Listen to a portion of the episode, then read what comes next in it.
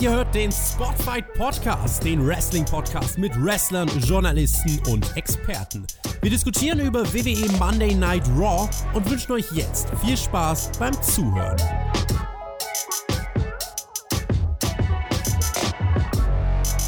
In Deutschland kommt es nun zu ersten kritisierten Lockerungen der Corona-Maßnahmen. Was sich weiterhin aber nicht ändert, ist, dass wir hier beim Spotfight Podcast locker flockig über die aktuelle Raw-Ausgabe sprechen. Eine Show, bei der sich unter anderem Drew McIntyre wieder mal das Stable rund um Selina Vega vorknöpft. Mein Name ist Chris und apropos locker flockig, Björn, wir sprechen über die 420-Ausgabe von Raw. Matt Riddle war nicht bei der Show. Das passt doch irgendwie nicht zusammen, oder? Hey, yo, Meister zusammen. Ja, es gibt Lockerungen äh, in Deutschland, was Corona angeht. Deswegen müssen wir leider die Review auch ein bisschen später aufnehmen, denn der Jobber darf wieder arbeiten gehen. Ah, acht Stunden arbeiten und sich danach drei Stunden War angucken, kann einen wirklich deprimieren, kann ich das sagen. Aber dazu kommen wir gleich. Ähm, ja, deprimiert war, glaube ich, Matt Riddle gestern nicht an 420 Day. Äh, Grüße gehen raus, mein Bro.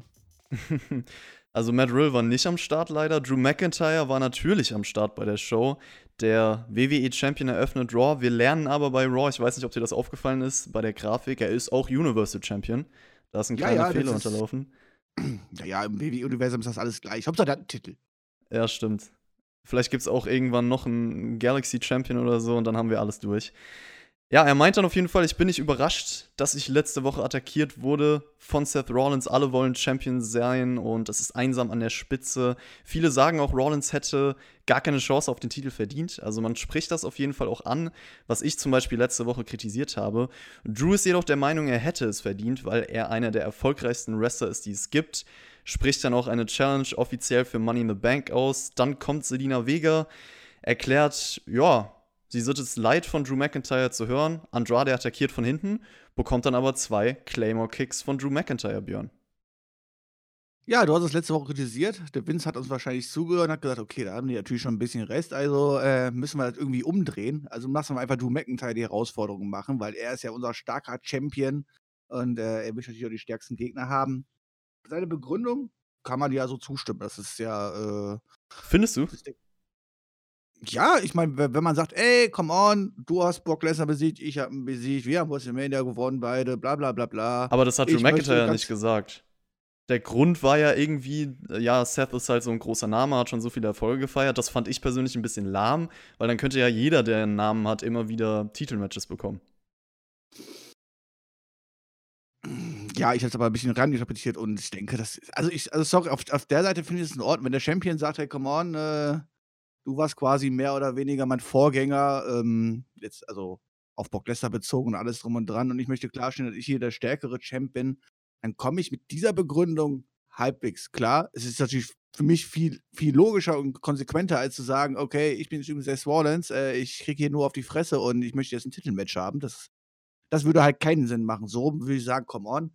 Der Champion will stark sein, er sagt, okay, come on, ich will die Herausforderung aussprechen damit komme ich noch zurecht. Alles andere mit Drew McIntyre werde ich halt einfach weiterhin nicht warm. Und ich finde auch seine, naja, nicht nur seine Darstellung, sondern Darstellung allgemein von, von, von, von, von Face Champions halt. Also, es ist ja, hey, ich bin Drew McIntyre und ich kann übrigens einen Move machen und mit diesem Move kann ich alle besiegen und mehr, mehr habe ich auch nicht drauf, nach dem Motto halt so. Ja, das geht mir so auf den Keks und ja, Drew McIntyre ist jetzt der Claymore Kickman. Ähm, wenn der durchkommt, besiegt er damit alles und Ah, das fand ich, das finde ich halt eher viel grausamer, da werde ich viel weniger mit warm halt so. Ähm, wie kommst du mit, mit Drew McIntyre und seinem Titel, wann ist gerade? Also, findest du das gut? Findest du seine Darstellung gut? Ja, also seine Darstellung im Sinne von, dass er schon ein starker Champion ist, der glaubwürdig ist, finde ich besser, als wenn du jetzt einen Champion hast, der, sage ich mal, nur durch Eingriffe gewinnt oder immer wieder wegrennt. Also er ist ja wirklich jemand, der sagt, okay, komm, hier, ich, ich will Matches bestreiten und ich bin ein starker Champion, wird auch so dargestellt.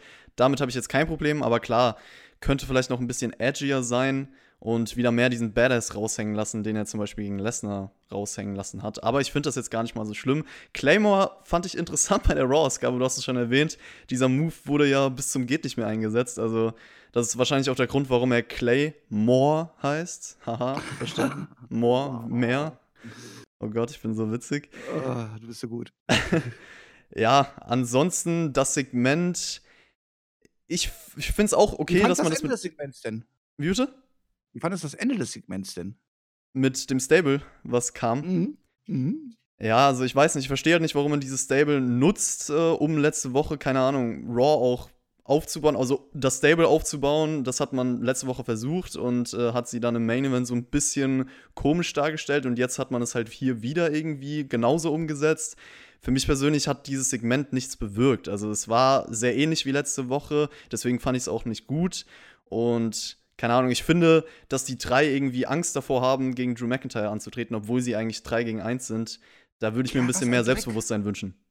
Sorry, aber was ein Dreck. Ich meine, können wir nicht endlich mal irgendwelche Stables etablieren, die auch mal ein bisschen Eier in der Hose haben und sagen, ey, wir sind drei Männer plus eine Frau dabei, ja? Äh, da steht zwar der WWE-Champion im Ring, aber wir sind zu dritt. Und nein, es ist immer die gleiche Darstellung. Die Heels, das sind die, die in Überzahl, ja, was ja auch okay ist. Ähm, aber gleichzeitig die Angsthasen vom Allerfeinsten sind und der Face steht da allein im Ring ohne Hilfe, ohne alles und dominiert einfach alles weg. Und ähm, ja, ich meine, hier hat er die beiden jetzt noch nicht zu packen bekommen, ja, aber am späteren Abend war es ja dann noch so weit. Ey, das ist, sorry, aber wer kann denn bitte dieses, allein schon diese, diese, diese, ähm, ich, ich, ich, ja, diese vier Leute jetzt noch irgendwie ernst nehmen, also als Heel Stable oder sowas halt so. Das ist halt immer so lächerlich, sorry, das ist mir immer so monoton. Das ist halt, oh, ich bin der Face, ich bin der Superstar, ich bin der äh, derjenige, der alles quasi dominiert. Und ähm, ja, egal wie viele böse Männer da auf mich zukommen, ich bin der Held, ich mache sie alle platt. Oh, come on. Also, come on, dieses Stable kannst du doch auch echt wieder verbuddeln. Ja, also das Stable stimme ich dir zu. Ich verstehe es halt auch nicht. Ich dachte bei Raw letzte Woche, wie gesagt, bis zum Main Event, okay, man versucht da irgendwie was, jeder hat so seinen Showcase-Sieg bekommen. Aber jetzt nutzt man das Stable ja eigentlich nur, um Drew McIntyre aufzubauen. Das war's. Das ist der einzige Sinn. Und ich kann sie auch nicht ernst nehmen. Sie sind nicht glaubwürdig. Wie gesagt, habe ich auch erwähnt, 3 zu 1, sie haben trotzdem Angst und keine Ahnung, ob man mit denen danach noch was vorhat. Also wie gesagt, ich finde es ja in Ordnung, dass Drew McIntyre wirklich endlich mal ein starker Champion ist. Aber um, ob man das jetzt so mit diesem Stable lösen muss, das sei mal einfach dahingestellt. Deswegen bin ich da ähnlicher Meinung. Im Main Event ging es ja dann auch noch weiter, da können wir gleich drüber sprechen. Es gab auf jeden Fall an diesem Abend noch weitere Money in the Bank Ladder Match Qualifikationsmatches. Diese Woche bei Raw 3 an der Zahl. Das erste war einer vom angesprochenen Stable Austin Theory gegen Alistair Black. Selina Vega am Kommentatorenpult und war ganz interessant zu sehen, wie sie über Alistair Black, ihren eigentlichen Ehemann im echten Leben, redet. Also, das muss bestimmt Spaß machen, wenn man diese Rollen spielt und eigentlich ja so eng miteinander ist. Und das hört man ja auch immer wieder von Wrestlern, wie toll sie es finden, als Freunde oder Familienmitglieder zusammenzuarbeiten. Ja, das Match an sich am Anfang viel Mad Wrestling. Selina lenkt dann Alistair Black ab, sorgt für die Kontrollphase von Theory. Black kontert den ATL in den Triangle Choke. Es gibt die Powerbomb von Theory. Blacks Signature Moves, die letzten Minuten dann hin und her, paar Nearfalls. Black Mass sorgt für den Sieg nach zwölf Minuten ungefähr. Nach dem Match noch ein Interview, was denn der Plan von Black wäre. Und er meint einfach nur, er wird alle mit in die Hölle nehmen. Hype. Ähm, ja, Austin Theory, der noch zwei Minuten zuvor ängstlich quasi von seinen Kontrahenten weggelaufen ist, obwohl er in Überzahl gewesen wäre und ähm, naja, einfach nur ein Angsthase war, wird dann hier in diesem Match relativ stark, stark, stark dargestellt, halt so, ja, aber mit der Hilfe von Selina Vega konnte ja schon eine kleine Dominanzphase da aufbauen. Und sorry, für mich wird da einfach Alistair Black, der konsequent gewinnt, gewinnt, gewinnt. Das können wir wirklich loben, ist schön. Wir wissen noch nicht, wofür wir ihn aufbauen, aber wir bauen ihn auf. Das ist Money ja the Bank Sieg vielleicht. Ja, okay, dann träumen wir auch schon weiter. Ähm, aber dann, dann braucht er meines Erachtens einfach für diesen Angsthasen, der zwei Minuten vorher noch quasi dargestellt worden ist wie der letzte Lauch, einfach zu lang. Bin ich ganz ehrlich halt so. Äh, was war das Match hier? Weiß ich nicht. Gefühlt war es eine Viertelstunde oder so halt so. Ja, ich, zwölf Minuten.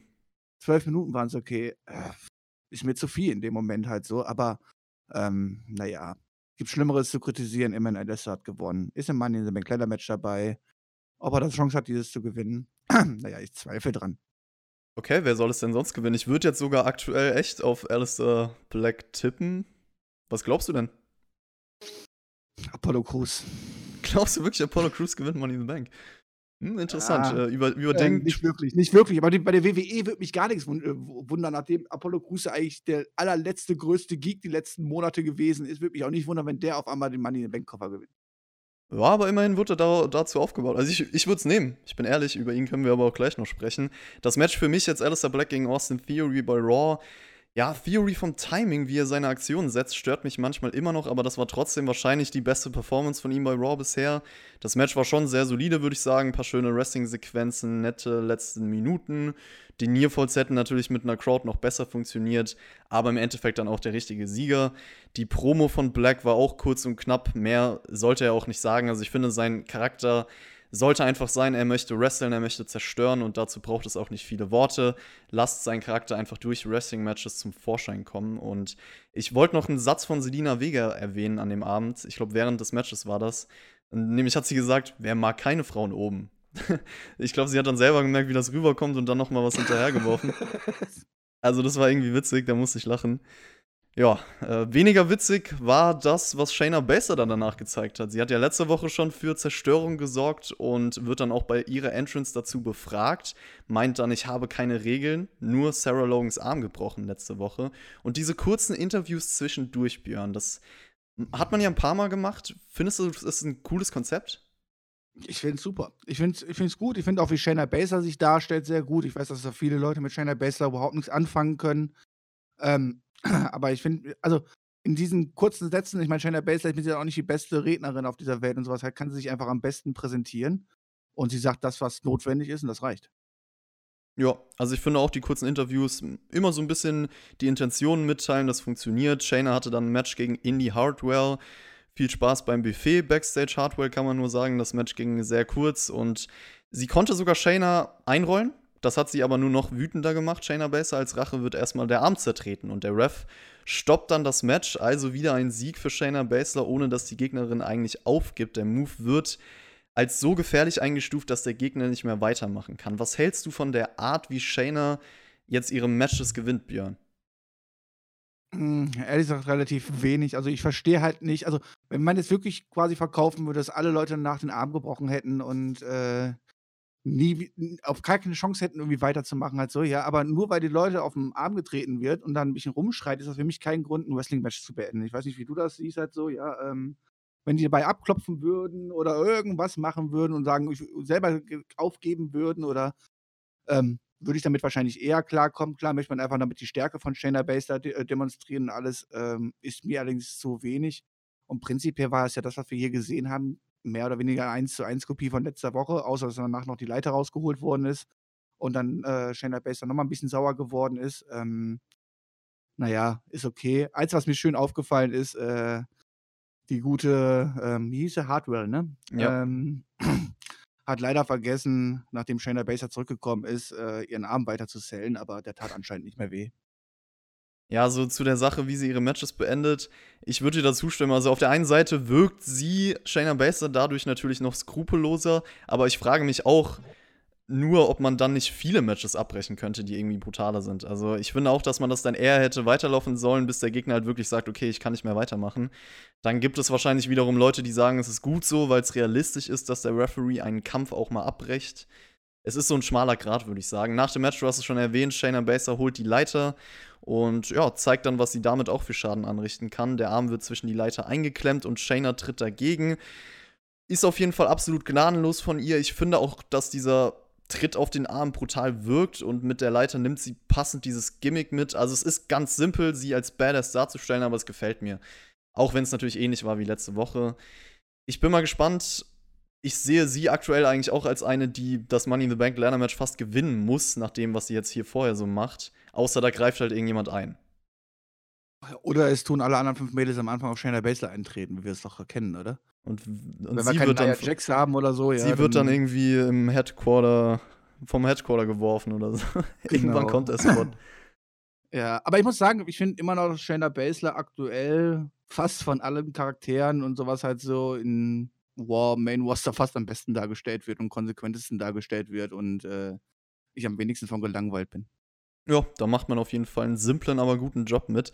Und Björn, letzte Woche hast du ja gesagt, du brauchst einen Namen für Ricochet und Cedric Alexander. Es ist zwar noch nicht, noch nicht offiziell, aber auf Twitter hat Cedric äh, sehr promoted, dass die beiden Two Fly Crew heißen. Ein Name, der vielleicht auch zu uns passen würde, weiß ich nicht. Bevor, bevor die ihn offiziell machen, klauen wir uns den schnell einfach mal. Ich weiß nicht, Leute, was, was meint ihr? Schreibt es mal in die Kommentare. Wäre das ein treffender Name für die Flying Boys?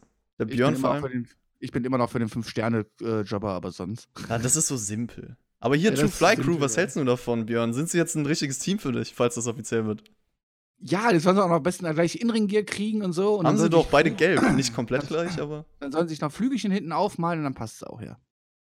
Okay, ja gut, das, das freut mich. Ähm, apropos, der Björn und ich werden direkt hier nach auch wieder einen Nachschlag-Podcast aufnehmen. Den gibt es exklusiv auf Patreon zu hören. Letzte Woche haben wir schon so ein bisschen über mein Fastnacht gesprochen, über Alkohol, whatever. Heute wollen wir ein bisschen, ich würde sagen, auch über die Neuerungen von den ganzen Corona-Sachen sprechen. Das ist immer ein Thema. Björns Arbeit Kommt ging nicht weiter. drum herum. Man kommt ja nicht drum herum, ne? Man kommt nicht drum herum. Deine Arbeit ging weiter, Ausbildung, meine Uni geht weiter. Also, wen das privat interessieren sollte, Patreon ist eure Anlaufstelle auf jeden Fall. Also, wem interessiert, warum der Spiegel mich anschreibt, der sollte Oh. Nachschlag hören. Okay, okay, ja, da bin ich auch mal gespannt. Und ansonsten, es kommt auch hier morgen auf dem Kanal, auf dem Spotify Podcast-Kanal, ein Best-of-Nachschlag-Video online für die Leute, die vielleicht so die Vorstellung oder nicht die Vorstellung davon haben, um was es bei diesem Podcast geht. Okay, ich bin sehr gespannt, was da ausgewählt worden ist. Ich, bin mir Ich ziemlich glaube- ich glaube, dass das Beste- Highlights dabei. Da kann ich schon mal sagen, da sind viele, viele Highlights dabei, die nicht auf YouTube laufen werden. Da bin ich mir ziemlich sicher. Ich also, glaube, es sind ihr doch. hört es gefällt euch, dann solltet ihr auf jeden Fall abonnieren, weil ich kann das sagen, äh, ich bin mir ziemlich sicher, dass einige Sachen, die mit Sicherheit in dieses Highlight-Video reingehören würden, aber nur auf Patreon, niemals so auf YouTube veröffentlichen werden würden. Ja, wir lassen natürlich die besten Sachen weg, damit es nur ein Teaser ist. Also ich glaube, da sind auch nur die, die Nachschläge von den letzten Wochen. Das heißt, viele, die schon länger aufgenommen wurden, auch mit dem Jonathan und Björn zusammen, wie sie da viel Privates auspacken und so, die könnt ihr euch dann natürlich auf Patreon anhören. Kommen wir weiter zu dem Match hier. Also die Two Fly Crew gegen Brandon Wink und Shane Thorne. Thorne und Wink haben ein bisschen Offensive bekommen. Ricochet kontert dann den Splash Mountain in Hurricane Runner. Es gibt den Hot Tag von Cedric Alexander und dann die Kombination aus Recoil und Lumberjack für den Sieg nach drei Minuten.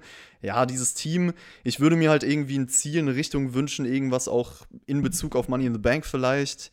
Und Wink und Thorne hätten jetzt auch nicht diese Offensive bekommen müssen. Also das Match war da, hat sich wie Filler angefühlt für mich. Ja, das war auch ein reiner Füller, ne? Ich meine, jetzt kann man natürlich sagen, man möchte das Team etablieren und dann dürfen sie natürlich auch erstmal schwache Gegner äh, vorgesetzt bekommen und so. Aber Also wie immer bei jedem. wie immer bei jedem, mein Problem an diesem ganzen Abend, also der ganzen War-Show, ey, wir haben ja quasi immer gesehen, zwei Leute etabliert sind oder eine Person, die etabliert ist, gegen ein ja, NXT-Talent oder was auch immer, was im Main Roster vollkommen unbekannt ist, keine Sau kennt, die auch nicht vorgestellt werden oder irgendwas. Also, das haben wir ja quasi den ganzen Abend mehr oder weniger fast durchgehabt. Und ey, damit hältst du doch keine Zuschauer an den Fernsehern. Also ich bin ganz, ich bin mir ziemlich sicher, ich würde ganz gerne so eine Quote sehen. Ich bin mir ziemlich sicher, nachdem das hier quasi angefangen hat, wird wahrscheinlich die Hälfte Leute ausgeschaltet haben. Also gefühlt. Also ich hätte wahrscheinlich, äh, wenn ich keinen Podcast so aufnehmen würde, spätestens da gesagt, so, oh, nee, komm on. Ja, also das, muss was du- nicht weitergeben. Vor allem, nachdem noch angekündigt worden ist, was am weiteren Abend kommt, so mit, naja, Jax gegen Kerry Zane zum hundertsten Mal und so. Weißt du, so, da hätte ich auch gesagt, aber komm mal, ihr könnt mich mal. Ja, Björn, dann machen wir doch direkt mit dem Match weiter, weil du dich, dich so darauf freust. Also erstmal Kyrie Sane und Asuka waren Backstage. Natürlich wieder ihr Lachen ausgepackt und das Tanzen ist einfach nur cringe, deswegen weiter geht's. Kyrie Sane gegen Nia Jax, das Rematch des Jahrtausends, habe ich mich auch direkt gefragt, warum. Ähm, ich glaube auch persönlich, Kyrie Sane war ja einer der Namen, die bei der Entlassungswelle als Gerücht rumschwirrten. Ich glaube auch nicht, dass sie ihren Vertrag verlängern wird, der bald ausläuft. Und äh, in diesem Match hat Kyrie Sane natürlich alles versucht, um Nia Jax auf den Boden zu bekommen, aber nichts hat so wirklich geholfen. Dann kamen die Knieschmerzen von Nia Jax ins Spiel. Kyrie nutzt das sofort aus. Asuka macht auch im Backstage-Bereich ein bisschen mit. Und dann kommt der eine Spot, der überall auf Twitter auch rumfliegt. Und zwar Nia Jax, die Sane zu einer Art Powerbomb hochnimmt, sie dann ins Turnbuckle wirft, also eigentlich eine Buckelbomb zeigen will, aber halt, ja, Sane sehr. Was meinst du? Einfach viel zu kurz wirft. Genau, Sane trifft schon sehr gefährlich auf diesem Turnbuckle auf und der Samoan Drop bringt dann im Endeffekt trotzdem den Sieg für Nia Jax. Ähm, naja, ich meine, du sprichst es schon an. Wir haben ein weiteres äh, Nia Jax-Match hier, was alles andere als überzeugend ist. Ich meine, die Storyline des Matches ist ja immer das gleiche halt so, ne? Wir haben das große, schwere Monster, da wird immer versucht, gegen die beide zu arbeiten, was ja auch Sinn macht, halt so rein, rein sportlich gesehen, halt so, um die irgendwie auf die Knie zu zwingen. Und aber Nia Jax ist natürlich hier weiter dominierend und gewinnt dann am Ende auch. Interessiert aber auch keine Sau, weil niemand Nia Jax sehen möchte und auch ganz ehrlich, halt so, es ist, naja, Jax ist seit Jahren im Ring und gefällt seit Jahren mehr oder weniger ihr, ihr Gegenüber durch, durch, durch schlechte, ausgeführte Moves und wie man das ist ja eigentlich ein relativ simpler Move. Du musst, du musst den Gegner ja mehr oder weniger einfach nur einen Meter vor dem Turnbuckle quasi äh, mit dem Rücken gerade dagegen werfen. Und selbst das kriegt sie nicht gebacken, schmeißt sie dann quasi so, ja, so halbherzig viel zu früh ab, aber auch nicht weit genug halt so, sodass Carrie Zane einfach total unglücklich auf, äh, auf, auf, auf, auf, zweite, äh, auf, auf zweite Seil oder top klatsch äh, oder warp klatsch Und das ist einfach, naja, ich, ich brauche Nia Jax nicht. Ich glaube, ihre Gegner bräuchten sie auch nicht. Dann hätten sie wahrscheinlich weniger Schmerzen. Und ähm, naja, wir müssen aber damit leben. Die WWE möchte weiter mit ihr arbeiten, sie ist weiterhin das Monster und gut ist. Ja, das Ding ist, äh, diese Aktion oder sowas ähnliches sehen wir ja öfter von Nia Jax. Deswegen muss man das auch mal ansprechen. Übrigens, sie hat auf Twitter auch darauf reagiert, weil viele ja schreiben, oh Gott, das, ist, das sieht so gefährlich aus. Und da gab es auch einen Tweet von jemandem, der sagt, das war angsteinflößend. Und sie hat geantwortet, Since Kyrie Sane can't do anything about it, maybe Ronda Rousey would like to try. Also sie, sie nimmt das mit sozusagen für die Hate-Welle. Und ja, du hast es angesprochen, Nia ist Jax. stolz drauf, ja. Ja, sie ist irgendwie stolz drauf. Nia Jax bei Raw, Tamina bei SmackDown auf der anderen Seite. Bin von beiden als Workerin einfach kein Fan. Und Nia Jax wirkt einfach wie ein Fremdkörper im Ring die meiste Zeit. Das mit Aber stell, mal vor, du guckst, stell mal vor, du guckst Wrestling und siehst dann schaltest dann einfach mal durch die Gegend, siehst dann das als erstes Match und gleichzeitig siehst dann die Einbleitung von Asuka. Dann hast du auch schon nie wieder Bock auf Wrestling, oder? Das wäre auf jeden Fall eine Sache, die ich niemals irgendwelchen Leuten zeigen würde. Also, ich hoffe auch jedes Mal, es kommt keiner rein. Woche. Äh, und dann, dann kreischt die da hinten rum und keine Ahnung was. Warum ist er eigentlich nicht mit am Ring?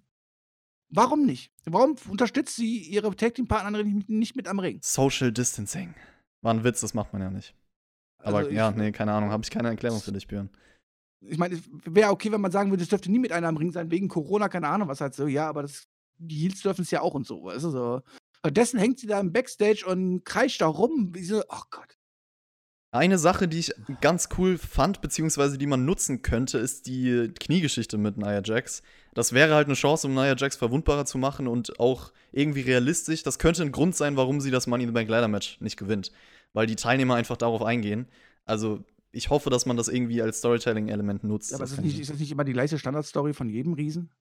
Ja, aber da hat es ja einen Hintergrund mit den Operationen und der Verletzung, die kürzlich war. Deswegen finde ich es eigentlich ganz cool. Okay.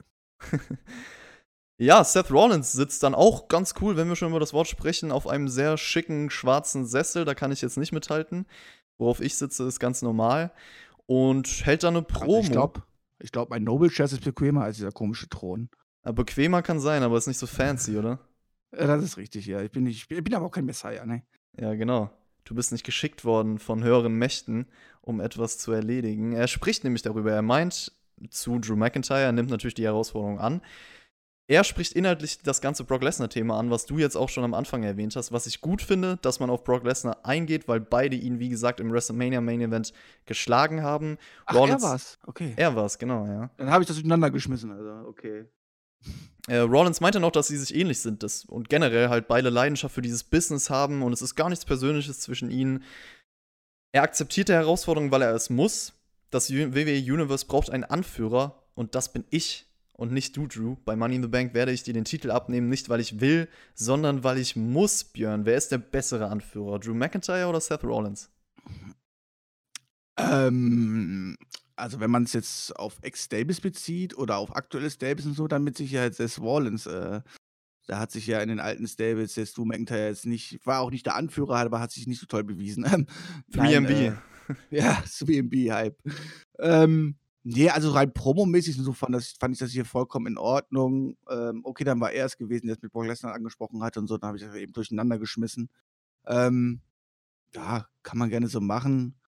Er tut auch meines Erachtens alles dafür, dass die Fans ihn äh, in der Rolle wirklich hassen und das macht er gut. Ähm, ist in Ordnung, kannst du so bringen. Ja, war, war auf jeden Fall schön rübergebracht von Seth. Wie gesagt, die Richtung mit Lesnar ist die, die man inhaltlich einschlagen sollte. Der Charakter generell, ich weiß nicht, dass er sagt, so, ich möchte das nicht, sondern ich werde durch eine höhere Macht dazu gezwungen. Ist mir ein bisschen zu viel Gimmick so. Ich mag da dann doch eher den realistischeren Seth Rollins. Ja, gut, come on. Aber ja, geht schon. Geht schon so. Was aber nicht geht, Björn, ich hoffe, da sind wir einer Meinung, die Viking Raiders im Auto. Uiuiui. Ui, ui. Also die sind also doch, doch, das geht. Das geht. Das ist ja genau das, was ich gefordert habe. Bringt den Leuten auch mal außerhalb vom Ring und so die Leute ein bisschen over, erklärt sie, keine Ahnung was halt so. Erklärt weiß, sie. Ja, ich weiß, worauf du hinaus möchtest. Wenn man es natürlich dann so umsetzt wie hier, dann ähm, kann man sich einfach nur facepalmen.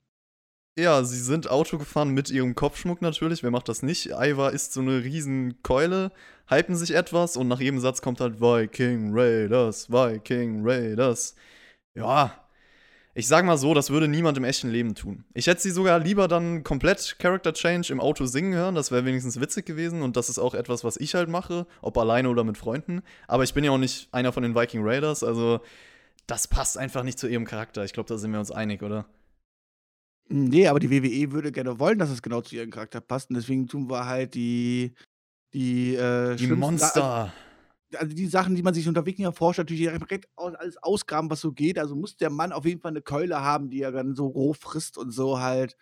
Ja, das ist halt dieses stupide ähm, äh, eins zu eins äh, Vorsetzen von irgendwelchen Vorurteilen und wie dann alle darüber lachen. Keine Ahnung, ob sie es deswegen aber jetzt irgendwie ich sie jetzt ernster nehmen kann, habe ich doch meine Bezweifel. Also ich stimme dir dazu, wenn sie es dann wenigstens selber nicht ernst nehmen würden, dann wäre es ja noch irgendwie lustig, aber sie und das ja auch noch als ernsthafte Charakterdarstellung quasi darstellen und dann ist das einfach Blödsinn. Ja, nächste Woche sind die zwei wieder Badasses und besiegen irgendjemanden im Ring, ich weiß es ja nicht. Aber ganz ehrlich, stellst du dir so Wikinger vor? Also ich finde, das ist gar nicht klischeehaft. Echt? Also ich, also ich finde schon, ein Wikinger, also, also wenn ich jetzt einen Wikinger malen würde, würde ich ihn wahrscheinlich ja, okay, vom Aussehen, ja gut, da hast du recht. Auch eine ja. Schweinehaxe in der Hand malen, die er, die er roh frisst und so halt, also das schon. Fehlt da noch irgendwas? Was gibt's denn noch so typisch Wikinger?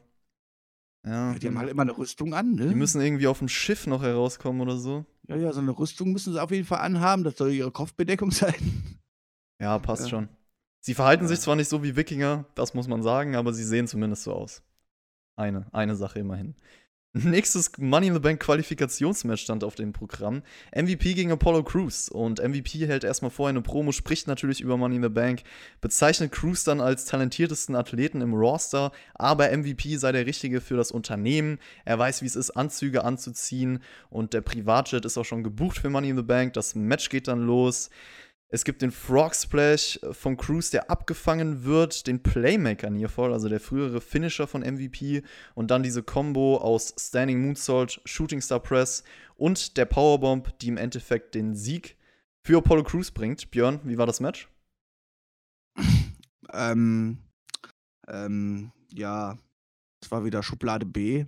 Wir lassen hier den einen erst, äh, erst stark darstellen, bevor bis zu einem Finisher kommt. Der wird dann abgefangen und dann darf Apollo Crews übernehmen.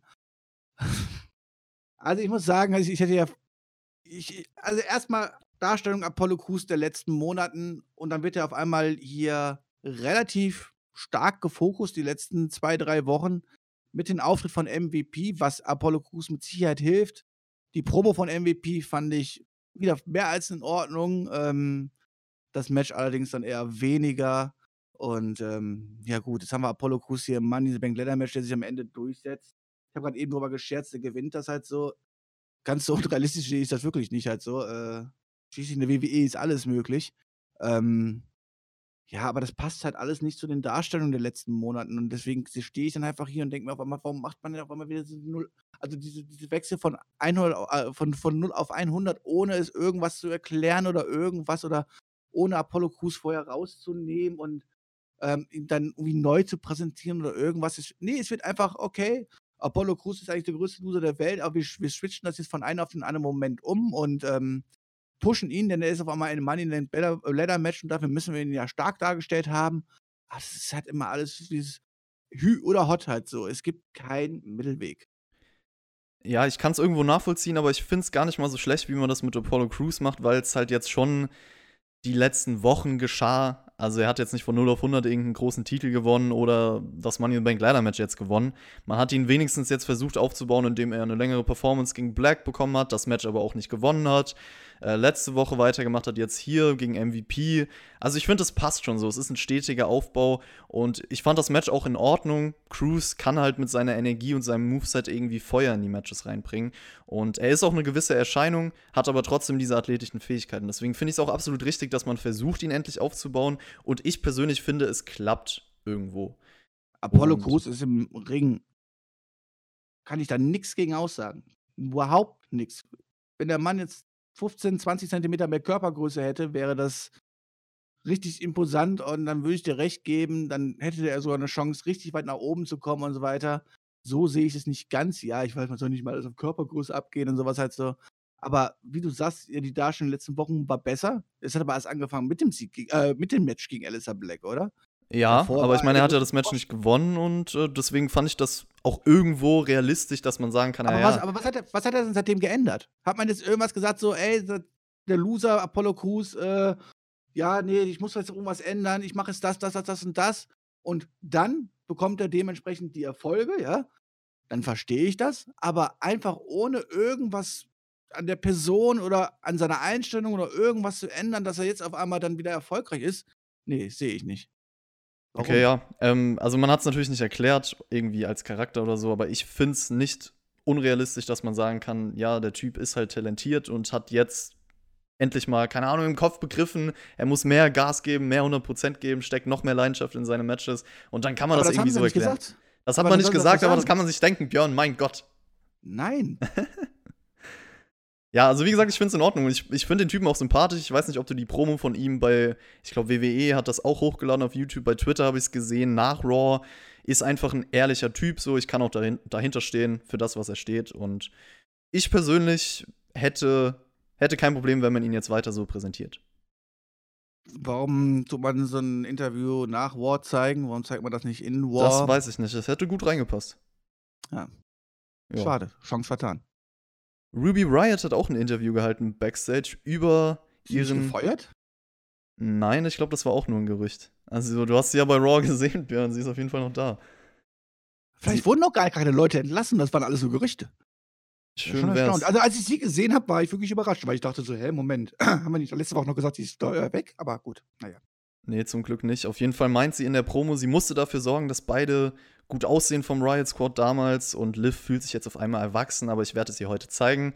Hat man dann gesehen, dass sie das nicht getan hat. Es gab nämlich das Match Ruby Riot gegen Liv Morgan und Liv Morgan besiegt Ruby Riot nach, ja, drei Minuten. Relativ dominant. Die ehemalige, äh, wie, wie nennt man es, Anführerin vom Riot Squad. Wann ist das dominant? Äh, ja, was heißt dominant, aber sagen wir in also drei Minuten. Das war doch ein Roll am Ende, oder? Also. In drei Minuten jemanden zu besiegen, ist auf jeden Fall für einen ehemaligen Anführer trotzdem ein Statement, dass man jetzt sagt, ja, Liv Morgan ist diejenige, die, mit der man irgendwie versucht, was zu machen und nicht Ruby Riot. Ja, gut, das ist richtig. Das kann man natürlich auch gerne so Dominant machen. Dominant war es äh, natürlich jetzt nicht. Falsches nee, Wort. Nee, also die, also die, Dominanz im Match hat sie jetzt nicht gehabt. Äh, sie hat aber die entscheidende Aktion durchbekommen und hat damit dann das Match quasi, möchte ich sagen, abstauben können, aber was halt so, ja. Aber ey, wir haben hier Liv Morgan gegen Ruby White. Wir haben hier die alte Anführerin, die quasi jetzt gegen ihr alten Untertan antritt und wir wollen darstellen, dass jetzt der alte Untertane ja sich quasi gegen ihre alte Anführung durchsetzt und so weiter. Dann musst du doch da was raushauen und dann musst du dann ein richtiges Match zeigen, wodurch dann auch Liv Morgan quasi gestärkt rausgeht. So hat sie jetzt einen Sieg innerhalb von drei Minuten gegen ja, Ruby White bekommen. Aber das wirkt doch nicht. Das wirkt doch nicht. Also da muss doch eigentlich, normalerweise ist doch, doch eigentlich so ein Ding, für Aufbau muss für ein Pay-Per-View und dann einen schönen 10 Minuten, 15 Minuten Match und sich dann Liv Morgan da richtig durchsetzt. Aber nein, das wird jetzt aber hier in drei Minuten abgespeist, das Thema.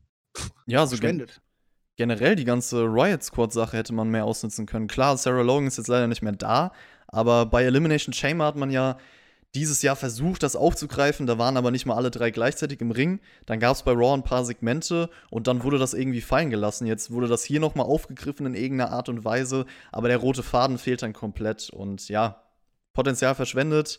Weißt du, wo auch der rote Faden fehlt? Bei der ganzen Lashley-Lana-Story. Denn die scheinen jetzt wieder einigermaßen glücklich zu sein. Lashley flippt nämlich mehrere Riesenreifen an diesem Abend und den schwersten von den Reifen schafft er im dritten Versuch. Lana ist absolut begeistert. Ich weiß auch, was wahrscheinlich danach geschah zwischen den beiden. Ja, Rusev äh, wurde vor kurzem entlassen. Jetzt trennen sich Lana und Lashley doch nicht mehr. Wo ist denn da der Zusammenhang für die letzten Wochen? Also ich finde es ja schön, die Liebe bleibt bestehen, das sage ich ja immer wieder. Es ist genau das, was ich wollte. Aber es ergibt halt überhaupt keinen Sinn, weil die LC-Struktur fehlt. Ja, so sieht es aus. Also ich habe dann auch gewartet. Ich meine, es hat sich ja mehr oder weniger über die ganze Show gezogen in mehreren kleinen Segmenten, wie Bobby Lashley uns präsentieren wollen, was für ein toller Hecht er doch ist und dass er äh, Autoreifen umwerfen kann. Gratulation, du bist so toll.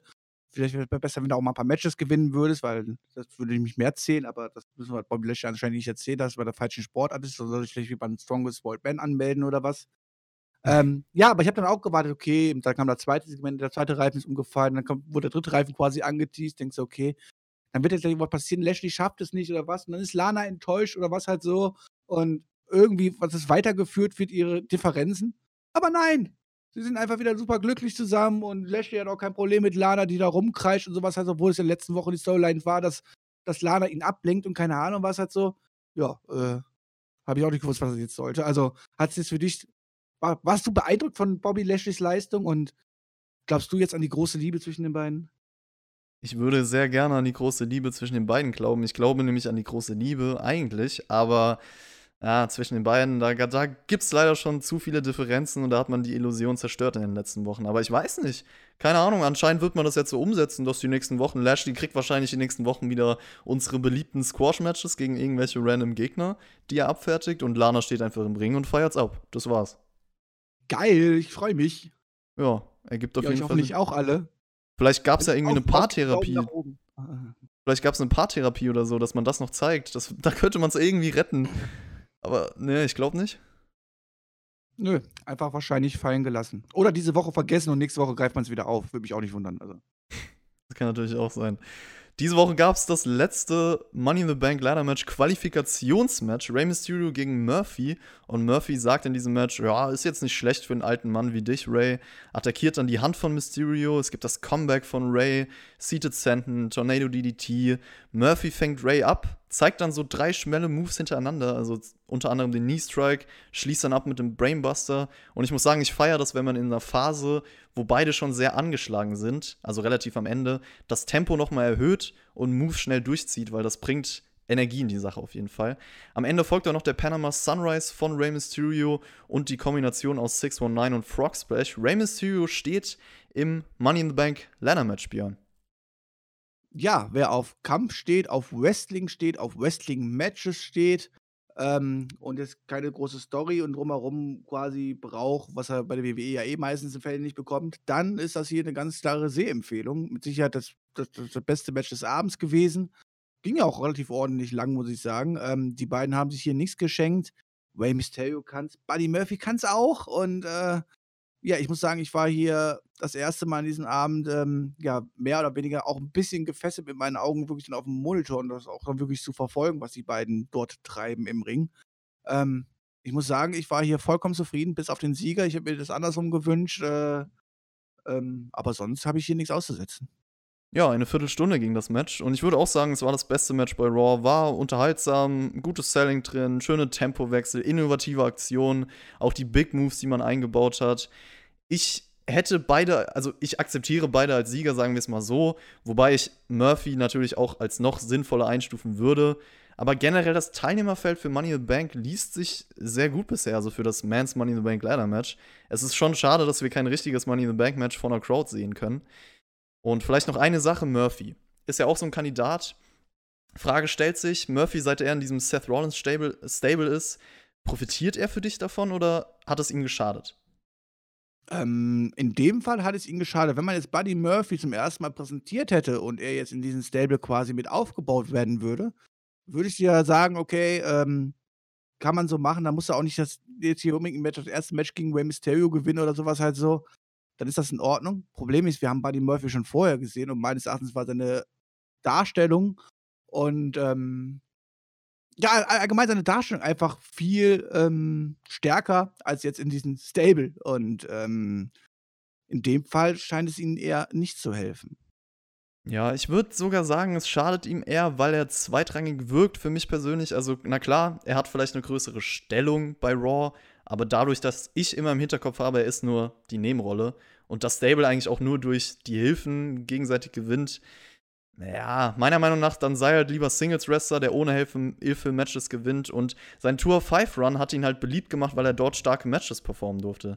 Und ich finde, jetzt vergisst man ihn eher. Also, das ist so meine Meinung. Er, er wirkt für mich eher wie so eine Nebenrolle. Ja, da habe ich ja quasi auch zugestimmt. Es tut ihm eher Schaden in ja. dem Fall. Aber, das, das, aber in dem Fall halt wirklich, weil wir ihn halt auch vorher schon gesehen haben und gesehen haben, was er auch ziehen kann, auch am Publikum und sowas halt so. Ähm, und jetzt ist er halt, wie du sagst, eine in eine Nebenrolle untergeordnet unter Seth Rollins und das, das tut ihm jetzt momentan nicht weiterhelfen. Eine Nebenrolle, so kann man Charlotte auf jeden Fall nicht bezeichnen. Die vergisst man auch nicht. Sie hatte ein Match gegen Caden Carter bei Raw von NXT. War natürlich einfach für Charlotte, auch wenn Caden Carter ein bisschen Fight gezeigt hat, nach unter drei Minuten. Muss sie aber im Figure 4 aufgeben.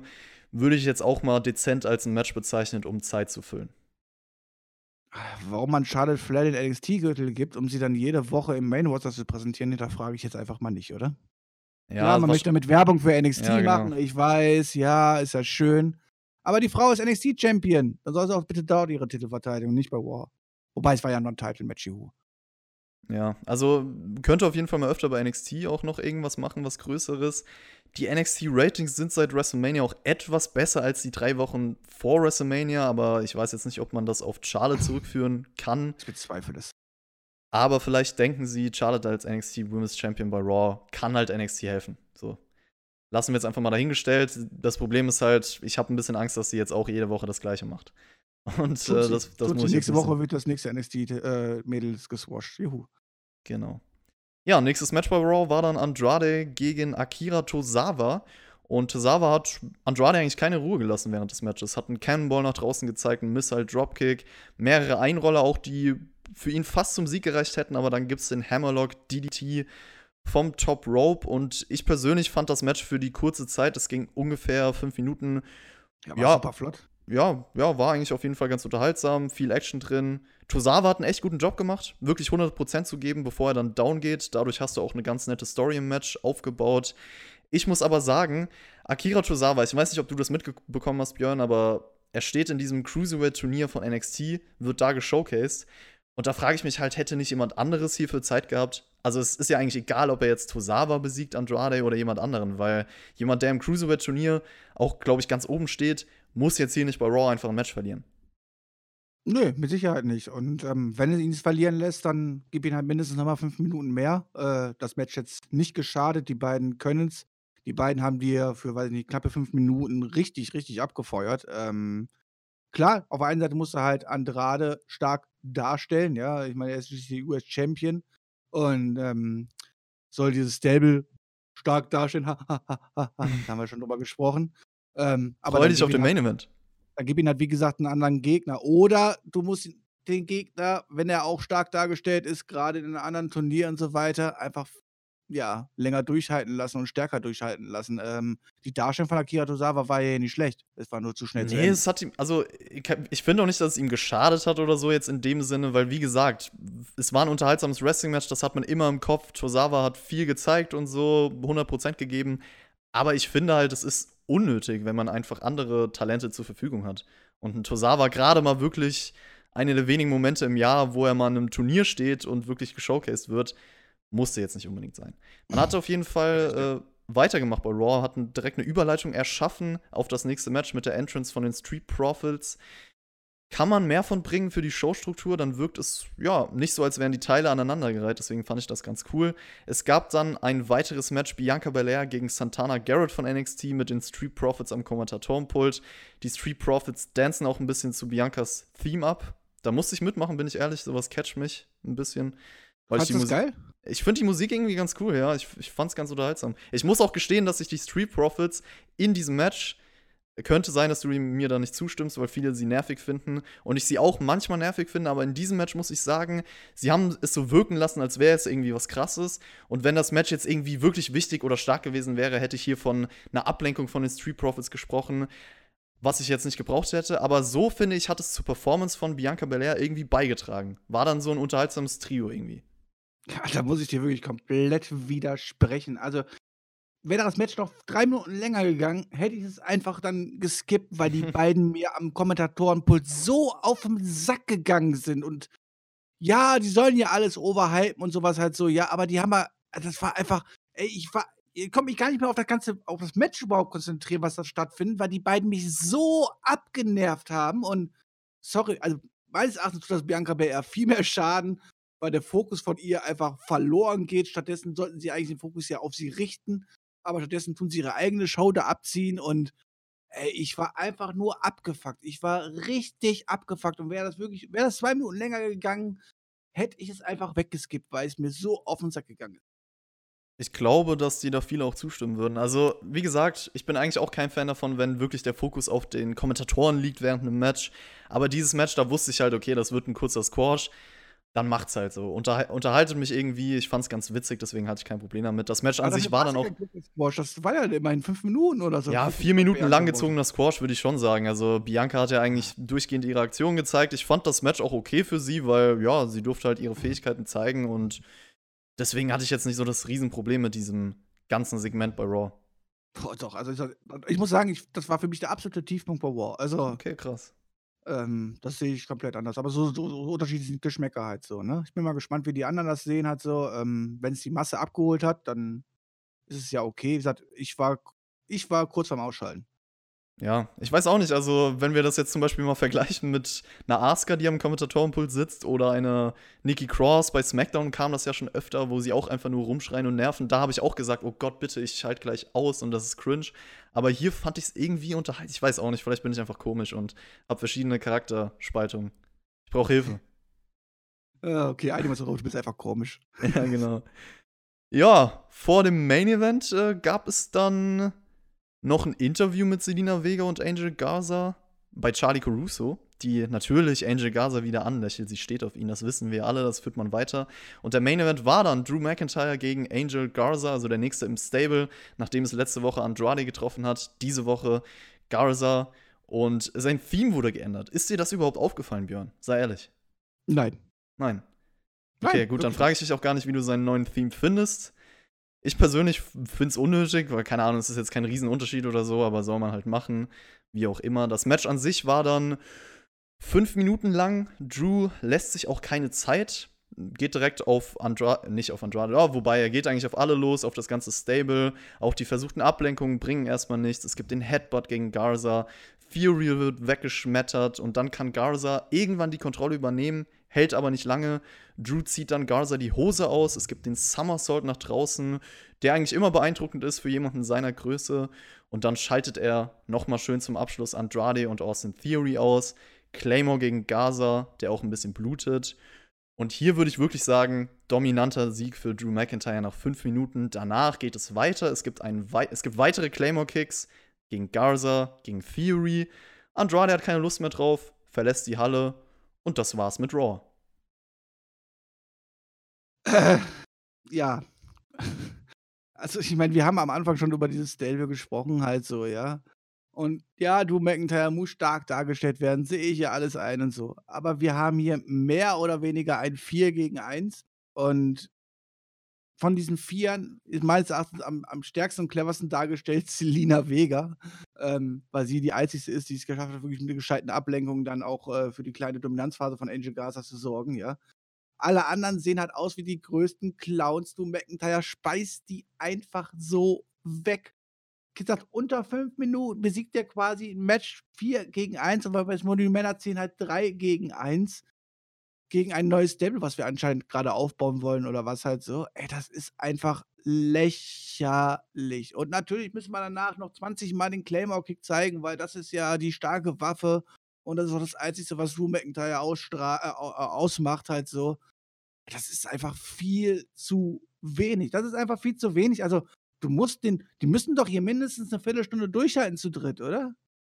Ja, das Match war halt überhaupt nicht kompetitiv. Also, du hast es schon erwähnt. Ich verstehe ja, dass man Drew McIntyre, was ich auch gut finde, das habe ich auch am Anfang gesagt, er hat eine gewisse Präsenz und Stärke, die leider nicht jeder WWE-Champion hat. Also auch generell Champions in der WWE sehen wir uns allein Andrade an sind nicht unbedingt die Macht, die sie eigentlich sein sollten. Und da kann man jetzt nicht sagen, objektiv, dass Drew McIntyre das nicht ist. Also das, was man hier im Match gemacht hat, das, was man danach gemacht hat, ja, so präsentiert man einen Champion, sagen wir es mal so. Für mich Nein. ist es halt.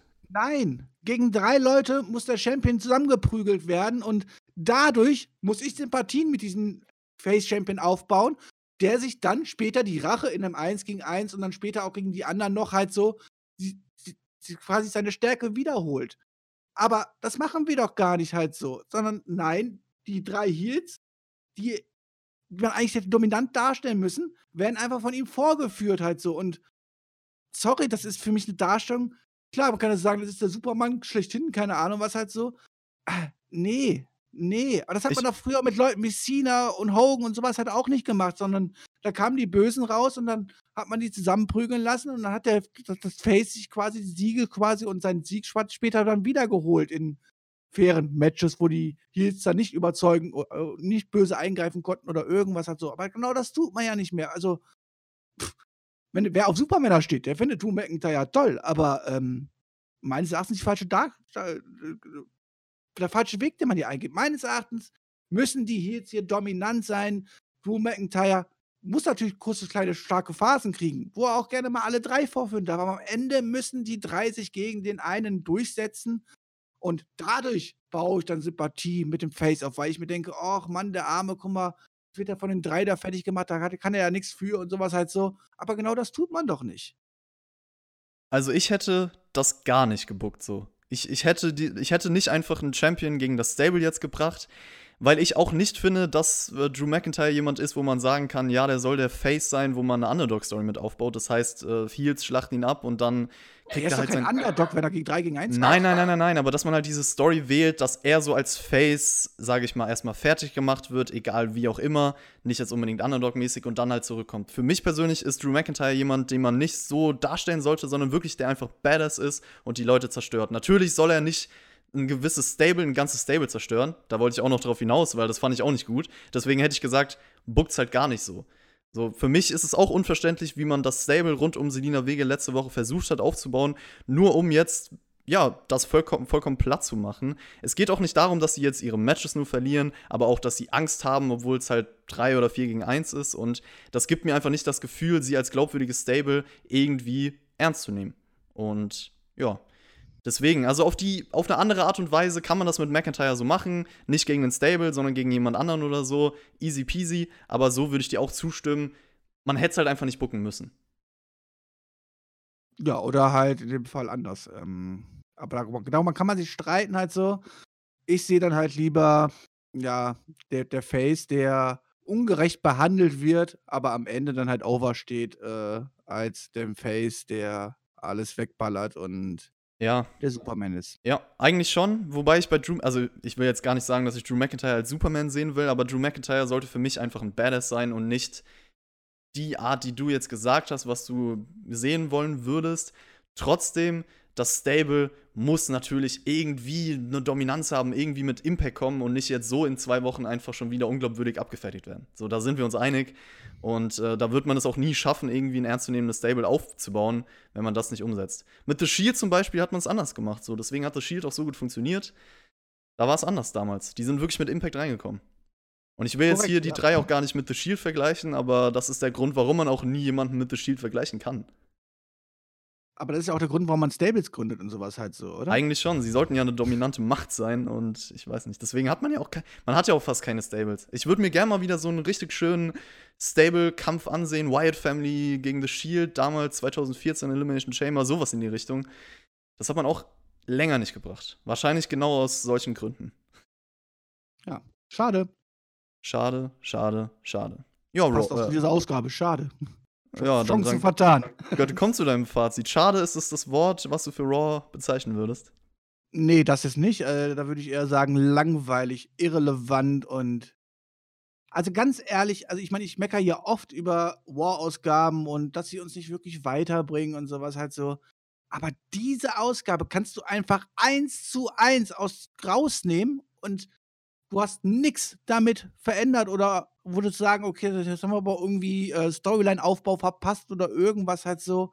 Das war einfach nichts. Wir haben hier nur Matches gehabt von ja, sehr, sehr vielen Teilnehmern, die dem Main Roster überhaupt nicht bekannt sind, haben hier, boah, wie viele Matches waren das am Ende? Auf jeden Fall über zehn oder so, oder? Wie viele Matches hatten wir denn am Ende? Das war ja quasi alles immer so kleine drei Minuten Matches und sowas halt so.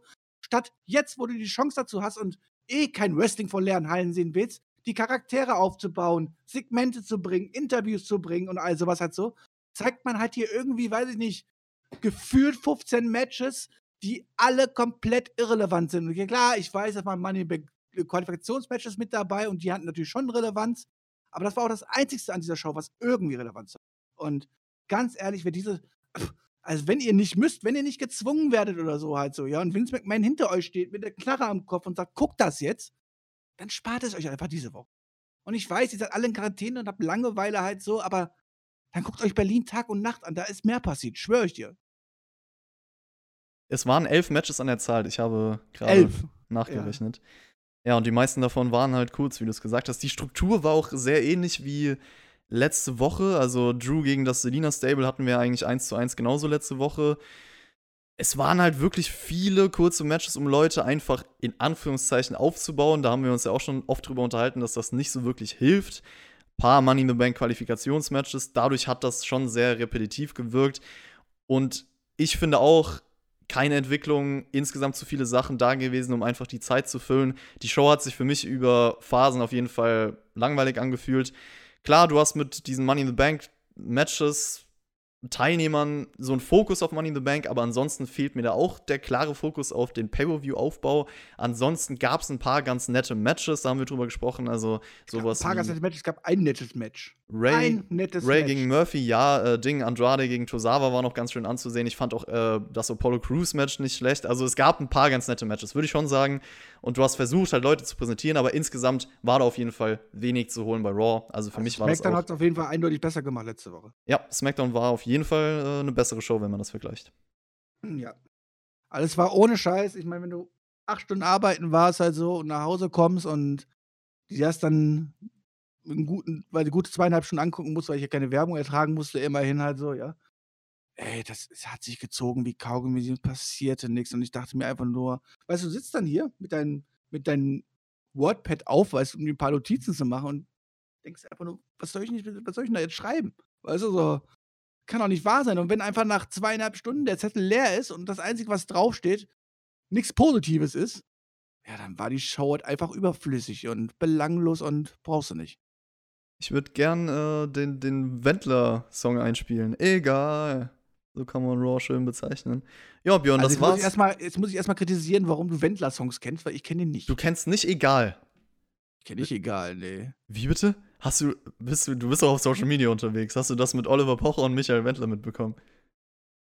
Tatsächlich nicht. Das Einzige, was ich von Wendler mitbekommen dass er irgendwie seine, seine 19-jährige Tochter da knattert oder was halt so, aber sonst.